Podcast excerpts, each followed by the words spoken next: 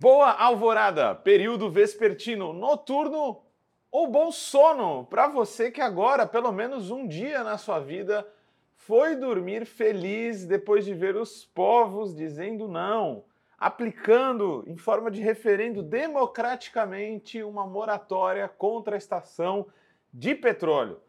Isso aconteceu no Equador, no, na reserva Yasuni, na Amazônia. É uma grande notícia para todos nós lutadores da vida, lutadores sociais. Então hoje é um episódio muitíssimo interessante, onde a gente vai abordar o tema do referendo que disse não à extração de petróleo lá no Equador. Antes disso, eu me reapresento para você. Eu sou o Guilherme Prado, um defensor também de moratórias do petróleo, já que, na melhor das hipóteses, seremos a geração que foi do petróleo é nosso até o petróleo no chão. Então, estamos aqui hoje em mais Vozes Livres para discutir esse assunto tão correlato a tudo que a gente acredita.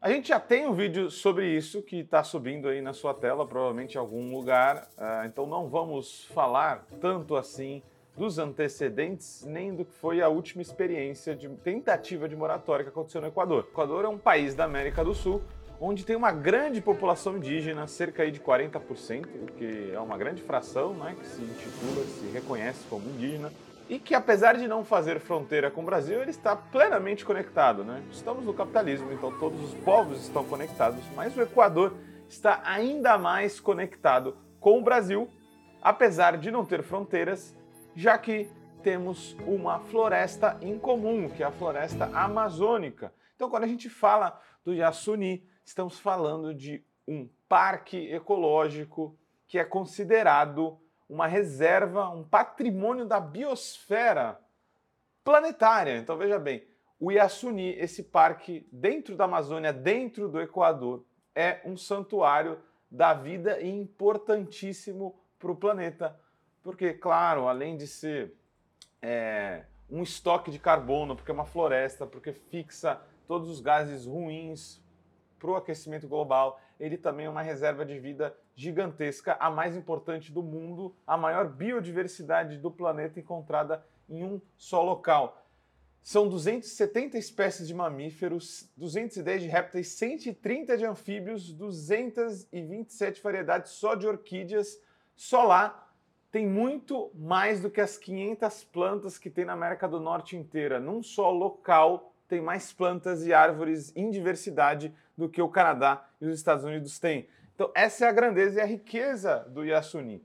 É, eu não vou me ater muito à questão dos antecedentes, mas a gente tem que lembrar que o Yasuni, no que diz respeito à exploração de petróleo, ele abrange principalmente é, três blocos, três reservas que estão nos blocos Espingo, Tambocoxa e Tiputini. São três blocos ali que estão nessa foto que vocês estão vendo na tela. É apenas uma parte né, dessa região inteira, mas que é principalmente a mais sensível à exploração de petróleo. Então, o referendo a qual a gente se refere, ele fala de uma moratória de parar de explorar petróleo, principalmente nessa região. Ah, isso foi tentado ali eh, nos antecedentes da Constituição Cidadã do Equador, que se deu ali em 2007, né, um processo muito grande que aconteceu nessa época, meados de 2008, e até 2013 essa previsão constitucional de não extração do petróleo foi feita indiretamente, é claro que a Constituinte foi um processo popular, mas indiretamente ela conquistou essa ideia de não extrair naquele momento. Não foi um referendo, foi um processo constituinte que protegeu a, é, essa, esse parque da extração de petróleo. Mas em 2013, Rafael Correia, uma pessoa da centro-esquerda, progressista, que deveria ser a maior defensora de uma economia pela vida, derrubou, fez protestos, inclusive, contra é, aqueles que estavam defendendo a não extração. A gente viu uma polarização no Equador, a queda da proposta, a não capacidade de financiamento da proposta e a gente viu inclusive uma esquerda que chamou protestos a favor da extração, enquanto grandes partes de setores da sociedade estavam nas ruas contra o presidente Rafael Correia e contra essa ideia de explorar petróleo. Enfim, uma tragédia que mostra a confusão ideológica de uma esquerda fóssil, no sentido de combustível fóssil, mas também fóssil no sentido de um pensamento fóssil, que já está fóssil, já está antigo, já está velho, precisa ser superado. Esse coletivo Yas Unidos, então, já na época, ele, ele lutava em torno é, do referendo, certo? Então ele entregou, porque em todo momento tinha uma grande desconfiança do correísmo. Algumas análises de esquerda falam que a esquerda e os indígenas são sectários no Equador por não entender essa relação com o governo. Mas o, o, os indígenas sempre tiveram uma desconfiança de que o Rafael Correia iria derrubar a proposta. Então havia uma mobilização em torno de um referendo para dar uma legitimidade para a proposta de não extração. Mas foi o próprio Rafael Correia que derrubou as assinaturas desse coletivo, que ficou por anos, desde 2013 até meados de 2015, tentando fazer esse referendo e acabou conseguindo mais assinaturas do que necessitava. Cerca de 750 mil assinaturas a favor de um referendo para acabar com a extração de petróleo nesses três pontos aí que a gente falou, né? O ITT do Yasuni. E foi o Rafael Correia que colocou questão, que tentou embarrear, que disse que assinaturas não eram verdadeiras e aí entrou-se no embrólio por anos e anos para conseguir que o referendo constitucional acontecesse. Então, de fato, foram dois anos muito intensos de militância, onde tantas assinaturas, assim como 750 mil, foram alcançadas. Uh, a ideia sempre foi trazer um referendo junto das eleições, no caso agora foram as presidenciais, tema que a gente já vai abordar aqui, para perguntar se as pessoas eram contra a extração. Né? No final, a pergunta foi meio capciosa, né? Se você concorda com a não extração, né? Então ela requer um pouco de interpretação da pergunta, que poderia até ter levado a alguma confusão, mas o mais incrível é que 59% das pessoas que participaram dessa votação votaram contra a extração, ou seja, a favor da iniciativa do Yas Unidos, que é de preservação e deixar o petróleo no chão. Quantidade de petróleo que seria cerca de um quarto, alguns vão falar entre 15% a 30% do que seriam todas as reservas petrolíferas do Equador. Ah, aí que se dá um grande debate, argumentos contra e a favor da iniciativa.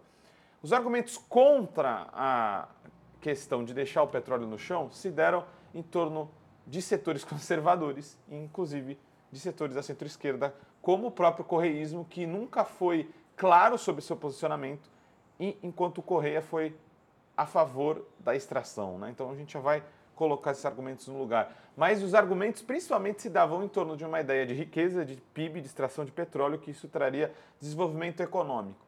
Porém, a destruição de todo esse ecossistema incorreria em apenas nove dias de consumo de petróleo global. Uh, então, a iniciativa Yas Unidos conseguiu colocar no objetivo das pessoas de que não compensava tamanho dano para uma riqueza que no final nem vai ser riqueza para as pessoas, porque é, vai destruir a natureza e o planeta fica mais ameaçado com uma reserva tão importante assim sendo degradada. O Guilherme Lasso, que é o atual presidente, convocou a eleição dissolvendo todo o parlamento e, enfim, a última eleição, em últimas decisões da última eleição para chamar uma nova, ele era a favor da extração. Dizia que explorando o bloco ia se retirar pelo menos 1,2 bilhões por ano ali de petróleo. É, e que isso ia, no final, uh, incorrer em 16 bilhões de riqueza ali de dólares para o Equador. E que ainda ia ter muito prejuízo com a, re, a retirada do parque ali petroleiro, petrolífero, que já estava instalado extraindo petróleo, porque sim, a extração já estava acontecendo, afinal, desde 2013 o Rafael Correia tinha derrubado a ideia né, da não extração. E os argumentos a favor da iniciativa do Yas Unidos se colocavam principalmente em defesa da vida, em defesa da, em defesa da biodiversidade, em defesa eh, da Amazônia, em defesa da biosfera, do nosso bem comum. Teve vários aí eh, eh, pessoas a favor da, da iniciativa, pessoas a favor com renome global, assim, né, pessoas muito conhecidas. Uma delas é o grande Leonardo DiCaprio, que está sempre nessas discussões, uh, sempre atacado, defendido, enfim se colocou nas redes sociais dizendo que o Equador podia se converter em um exemplo de democratização de políticas do meio ambiente. Uh, fez outros posts também, né? mas esse foi um dos, de, dos, das argumentações que ele mobilizou quando foi defender a moratória no Iasuni. E a gente teve o Marco Ruffalo também, né? sempre muito ativo nessas discussões. Ele defendendo aí, como vocês estão vendo no Twitter, que é um lugar de grande biodiversidade e que está sendo ameaçado pelos combustíveis fósseis. É, no dia 20 de agosto, então, ele chama o sim e diz que o povo equatoriano teria uma oportunidade histórica, assim, de se colocar é, uma cultura de democratização de ação climática para o planeta, assim. Muito bacana as mensagens de um grande avanço de consciência assim, global em relação à pauta. Por último, eu queria trazer outros argumentos que não foram menos importantes, mas que mostram como a ação climática tem a ver com matemática de esquerda, que ela só pode ser resolvida dentro de matemática de esquerda. Se a gente não mobilizar argumentos que falem de um estado de bem-estar social, de uma melhora de vida, com a paralela é, defesa de direitos da natureza e do meio ambiente, fica muito mais difícil de vencer debates. É por isso que nos Estados Unidos, na Inglaterra, é muito tão difícil se avançar, porque são neoliberais defendendo a pauta global, então fica muito difícil das pessoas comprarem uma proposta onde elas veem mais regressão do que avanço. Então, o Carlos Larrea, ele cola que é possível defender o meio ambiente e também garantir recursos para o Estado fazer política social. E ele fala, inclusive, é o único meio né, disso acontecer, é, é, é, tem dos dois juntos.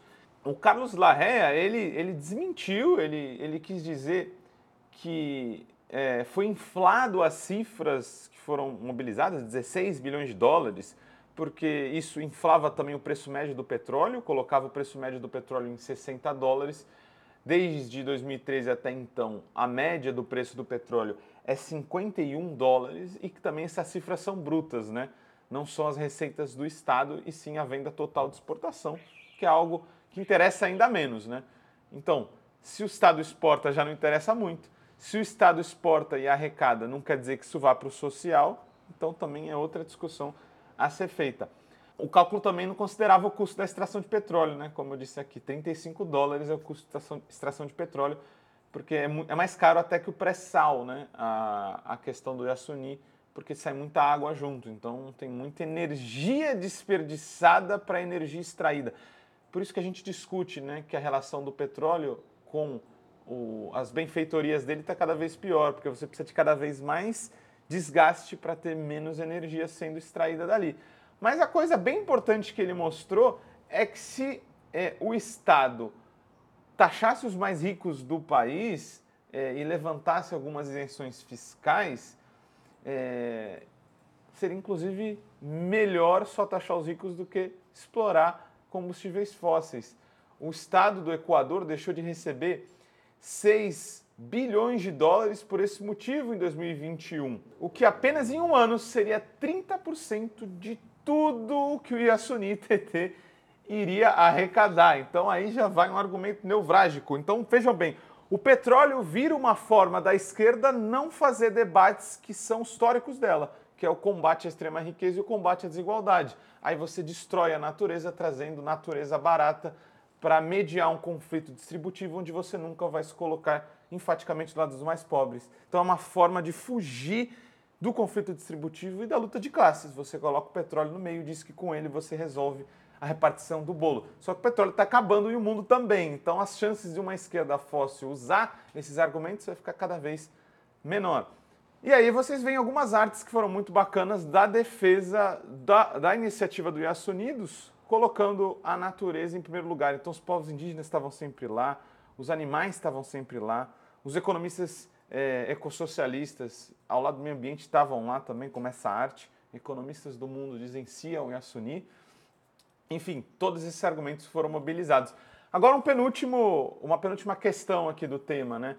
Isso foi feito, olha, é muito interessante a gente analisar as eleições equatorianas dessa perspectiva. Isso foi feito numa corrida presidencial que teve morte, teve assassinato, tem a esquerda correísta, que seria o PT, tem milhões de aspas por lá. Em primeiro lugar, em todas as pesquisas até então, a candidata Luísa Gonzalez, e teve o Iaco Pérez, que foi candidato é, nas últimas eleições e quase foi para o segundo turno com a pauta da água, dos direitos indígenas, do meio ambiente como centro ali da discussão, né? É, do partido Pachacutic. Então quase conseguiu na última eleição ir para o segundo turno. Agora veja a complexidade e a dinâmica da política, como ela é muito louca. Então, se nas últimas eleições ele quase foi para o segundo turno, nessas eleições ele ficou apenas com 4%. Porém, a pauta dele venceu o referendo. E aí, se você olhar para a candidata que ficou em primeiro e foi para o segundo turno, uma candidata do correísmo, então quer dizer, a dito centro-esquerda ainda muito forte no Equador, que teve 33% da votação, a Luísa Gonzalez, da Revolução Cidadã, que é o partido do Rafael Correia, que derrubou a iniciativa em 2013 e que agora se colocou contra novamente a moratória do petróleo, ela ficou em primeiro. Então o povo teve uma capacidade de discernir e dizer sim para o correísmo, e eu acredito que seja pelo aspecto social, mas acabou dizendo não no referendo pelo seu aspecto mais conservador, mais atrasado, mais fóssil, literalmente, né? Então o referendo ganhou com a candidata do Rafael Correia, que era a favor da extração, também ganhando. E o mais impressionante, quem ficou em segundo, o Daniel Noboa, do partido Ação Democrática Nacional, ele era a favor da iniciativa do Yasuni, né, de ficar no chão o petróleo, acabou ficando em segundo e não foi, foi para o segundo turno, mas ainda com uma grande desvantagem, já que enquanto a Luísa ficou com 33%, ele ficou com 23%. Complexo, na é verdade, mas eu acho que dá para a gente concluir que nenhuma batalha que não é travada pode ser vencida. Apesar do Iaco ter ficado lá para trás, as discussões que ele trouxe, claro, que são resultado de movimento coletivo, foram capazes de vencer o debate, porque as pessoas foram capazes de discernir num referendo que é, tinha mais prós manter o petróleo no chão do que contra. E isso é muito fantástico. E com isso a gente conclui dizendo que os desafios serão muito grandes. Essa foto que vocês estão vendo aí, para quem nos assiste pelo YouTube, é do parque é, petroleiro que já está por lá instalado. Isso é muito fascinante. Isso é um recado planetário de que, pela primeira vez, um país, uma sociedade dentro dessa humanidade fóssil teve a sanidade mental de dizer não já com um monte de aparelho, aparelho, um monte de parque produtivo por lá já instalado. Então, o referendo também demandou que dentro de um ano todo esse aparato seja retirado. Então, vai ser muito simbólico. Pela primeira vez, a gente vai ver um referendo democrático falando para um aparato, uma parafernália que destrói a capacidade de, de, meios de vida, inclusive de vários povos isolados, os últimos da Amazônia também estão no Equador. Um referendo foi capaz e vai ser capaz de dizer que toda aquela parafernália seja retirada. E também cabe o desafio de garantir que isso aconteça também. E outro desafio dentro disso tudo que também é trazer e expandir a capacidade de imaginar uma sociedade pós-fóssil, pós-capitalista, pós-desenvolvimentista, pós-crescimentista, mostrar que isso é possível e mostrar que dentro dela, e que talvez só dentro dela, seja possível o bem viver, seja possível que todos vivam bem e prosperidade para todos, sem oposição entre alguns modos de vida não humanos e o nosso modo de vida humano antropocêntrico que domina o planeta. Então, isso é muito importante e vale a reflexão e vale a comemoração do que a sociedade equatoriana conseguiu alcançar. Então, comemoremos e a gente fica por aqui celebrando a vida, celebrando que os Yasunidos venceram 59% pelo sim. Eco salve e até a próxima. Como todo trabalho independente, esse podcast pode estar por um Trix, ops, um Pix, ou melhor, um Tris, sem o apoio solidário de seus ouvintes. Portanto, se você já se divertiu conosco, se enriqueceu, se informou, ou se fomos apenas um passatempo para você, nos ajude para que continuemos existindo. Sem financiamento, sem independência. Portanto, ajude o Vozes Livres se tiver consciência. Isso pode ser feito pelo nosso apoia-se barra podcast Vozes Livres ou pelo Pix, pelo e-mail podcastvozeslivres.gmail.com, escrevendo no assunto a palavra Vozes. Nos acompanhe nas redes sociais, arroba Livrescop e arroba Livres Produtos do Bem. O Vozes Livres é um podcast realizado pela Rede Livres e financiado pelo Sindicato dos Químicos Unificados de Campinas e Região e pela Federação dos Trabalhadores do Ramo Químico do Estado de São Paulo. Produzido coletivamente por Guilherme Prado, Vitória Felipe e pelo coletivo Orvalho Filmes, composto por Eduardo Ferreira, Gaspar Lourenço e Guilherme Bolfin.